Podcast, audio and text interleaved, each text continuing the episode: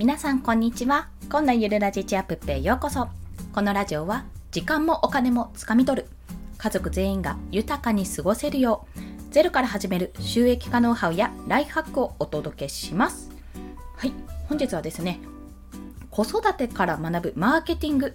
過去行動心理というようなお話をしたいと思います。これねあのどういう言葉が合うかなってちょっと考えてたんですけどもなので、まあ、マーケティングマーケティングまあマーケティングかなみたいな感じで タイトル付けをさせていただきました、まあ、これは何かというと子育てをしてるとねめちゃめちゃ顧客心理というか相手の何て言うんですか相手の目線ですよ。出てこなかった。相手目線が考えられるようになるんですね。ものすごく考えるようになるんですよ、これ。いやもうね、本当に面白いですよ。まあ私が今2歳の娘がいるんですけども、0歳息子はね、そうでもないんですよ、まだ。2歳の娘が結構ね、まあ、日々いろんな変化が起きておりまして、まあ、それにこう、宿泊している毎日なので、これめちゃめちゃ今やってることと発信活動とかとつながるなって思いましたので、そんなお話をしたいと思います。まあこれ皆さんあるあるじゃないかなって思うんですけどもまずね子供の行動にイラついていませんかっていうところ、まあ、この私のよくあるあるなんですがなんでご飯食べないのとかなんでここでお風呂に入ってくれないのとか、なんで暗くしてんのに寝ないのとか、いろいろね、こう自分がやってほしいことってあるじゃないですか。でもやってほしいことに対して子供って思う通りに動かないってことがあって、それで私はイライラしてしまうことがあるんですよね。なんでやらないのって言ってるのにやらないし、ちょっとおだててもやらないしみたいな、こうね、いろいろね、いろいろ試してるけど、うん、うまくいかないってことが多いんですよ。で、これに対して、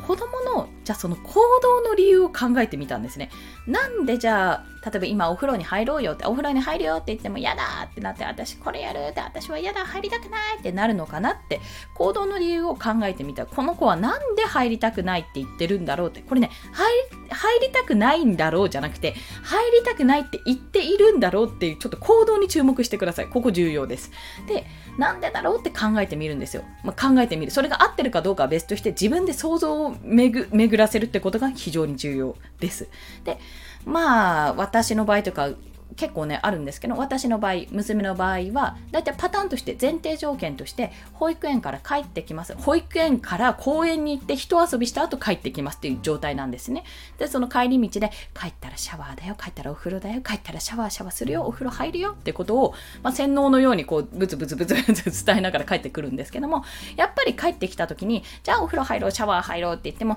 やだ入れないってなるわけですね。で、まあ、その理由を考えてみるわけですよこっちうんって考えてみたところまず一つは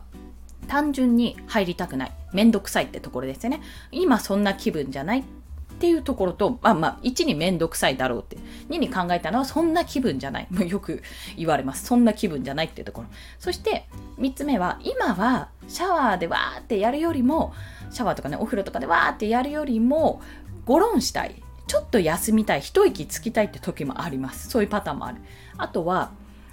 あこれも同様かもしれないんですけども iPad で動画見たいとかテレビ見てちょっと休んでいたいっていう時もあります、まあ、そんな時もある。あとはお腹すいたとか喉乾いたで今お風呂とかシャワーに入る前に何か口にしたいっていう時もありますね、まあ、そういったパターン遊びたいとか他のことをやりたいパターンと今ちょっとそんな体力がないっていうパターン。そんなことがね考えられる。あと最後に可能性としてあるのが入りたくないっていうことによって私が絡み倒す。そう要はかまってちゃうんですよね。これ入りたくない。もうなんで入らんよって言ってもうやめてみたいなやり取りをしたいっていうパターンもあります。まあ、そんなね、そんな様々なパターンを抱えながらやっていってるわけなんですよ、ここ。そう。それが今お風呂に入らないパターンでもそうなんですけども、子育てって結構そういうことが多くて、ご飯一つも、私これなんだっけツイッターで言ったのかな？ご飯一つも全然食べなかったんですよ我が子、まあ、食べないというか好きなものじゃないと。その時の気分によって食べるもの食べないものが多すぎておにぎりだって毎日食べてたのに全然食べなくなった。まあ飽きたのかなとかね。いろいろあってねもう本当にイライラするし悲しいしなんか作る気なくすしうーんって思っていたんですが我が家あの100均で売ってるあのお弁当用のその可愛い爪楊枝ってあるじゃないですか。プラスチック製の。動物とかキャラものとかミッキーさんとかいろんなもののあるやつの動物のを買ったんですよ。7本ぐらいセットになったやつ。それにあそれに野菜にだからそれを刺したりして提供することにしたんですね。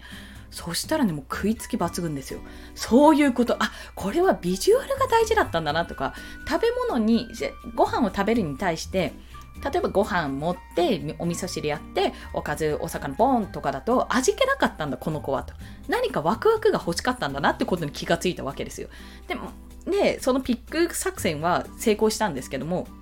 もちろんそれだけでもないんですよおそらく。本当に食べたくない時っていうパターンもありますしなんかあのね 私がちゃんと見てないのが悪いんですがあの給食と同じだったパターンもありますし今日はてか今はご飯じゃなくてパンの気分だった。ちょっと甘いものが食べたい。甘いもの好きなんでそういった気分だったっていうパターンもあります。あとはね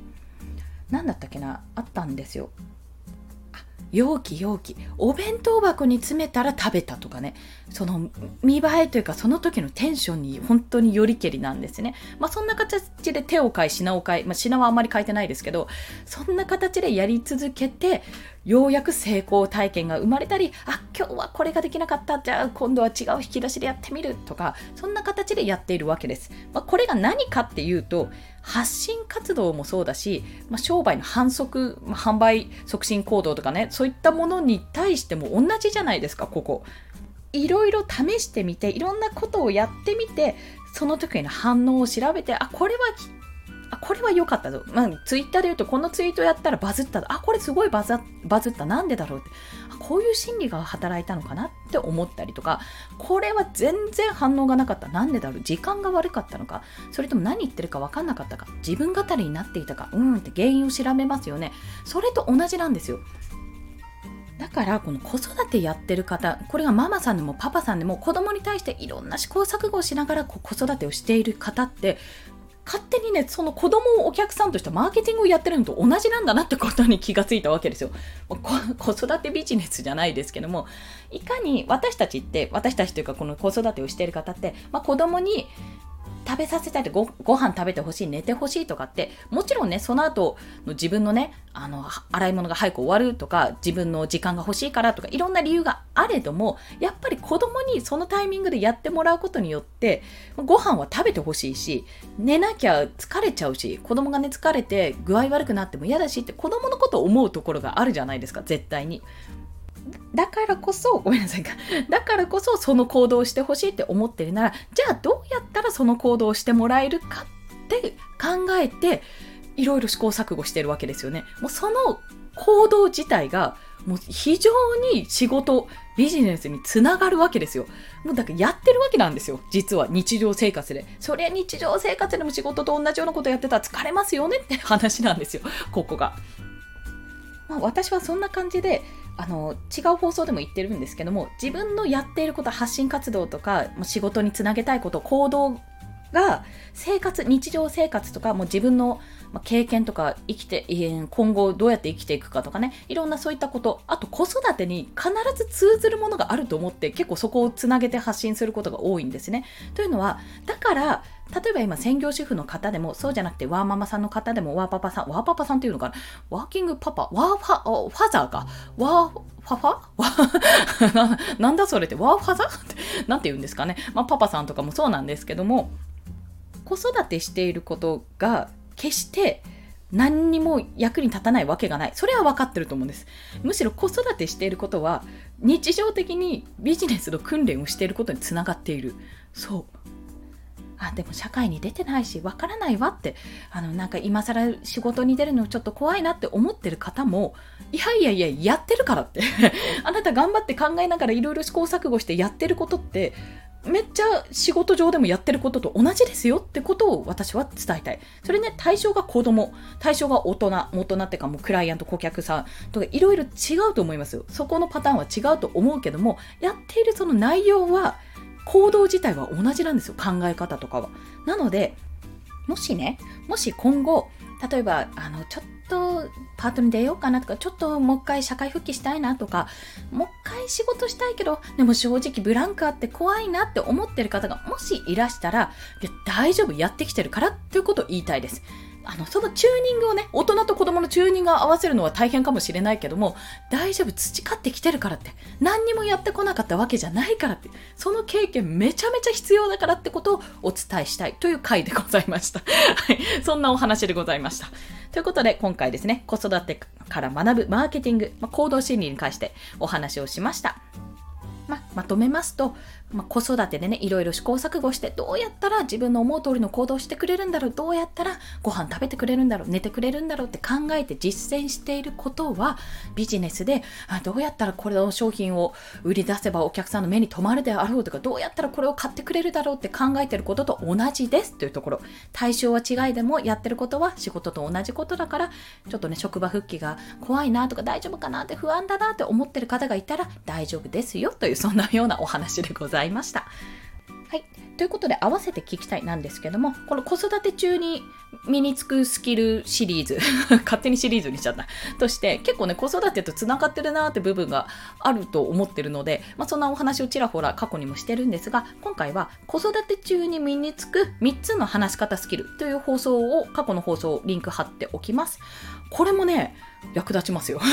私はね、ああ、なるほどって、これ前から知っとけばよかったなって思うところがあります。はい。なのでぜひね、聞いていただきたいです。ま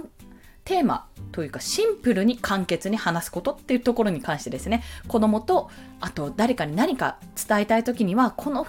2つが2つ ?2 つ？って言った、まあ、シンプルに簡潔に話すこと。ここが重要でこれが子育て中に実は日常的にやれていることなんだよというお話をしております。そして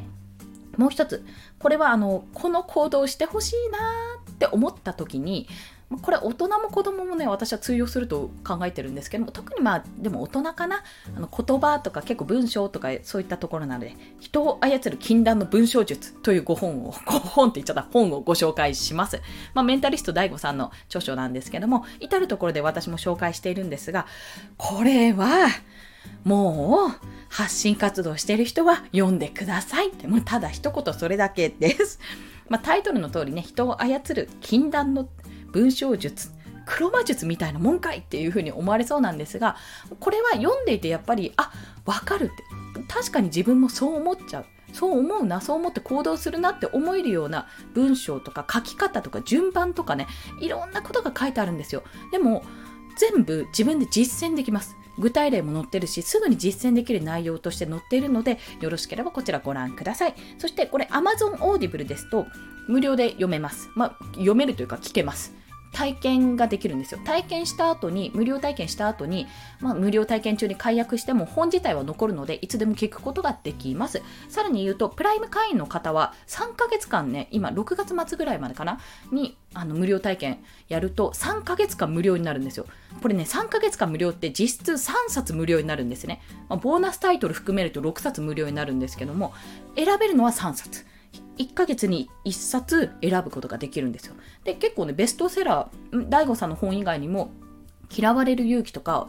ファクトフルネスとか、そういった本がね、結構載っていて、まあ、私は高山みなみさん、コナンの声のね、声優の方の本とかね、あ、ナレーターでやってるって思って、モモっていう本なんですけど、児童書で、それも購入してね、コインでですけども、あの、聞いたりしてるので、もし耳から読書、耳で読書をするっていうのをね、試してみたい方は、よろしければリンクを、人を操る禁断の文章術のオーディブル版のリンクを貼っておくので、そこからでも入会できますので、よろしければお試しください。はい。それでは、今日もお聴きくださりありがとうございました。この放送、いいねって思われた方、ハートボタン、もしくはレビューなど書いていただけると、泣いて跳ねて喜びます。ということでですね、今日も、これからも、今これを聞くのが、これをね、放送するのがちょっと収録なので、放送するのがいつのタイミングか、朝なのか、夕方なのか、ちょっと分かりかねているんですけども、まだまだ一日、かんだ、すいません。まだまだ一日は終わりません。これからも頑張っていきましょう。コンでした。では、また。